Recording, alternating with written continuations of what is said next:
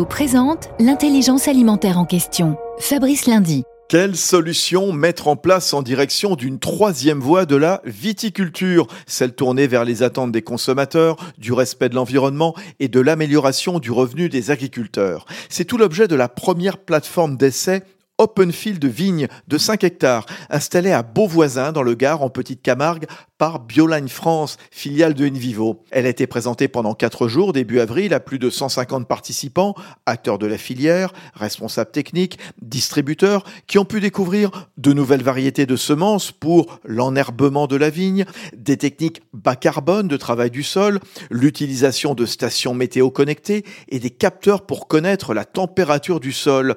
Autant d'innovations qui apportent aussi un gain de temps et une réduction des charges aux exploitants en direction d'une viticulture de résultats prouvés et mesurés.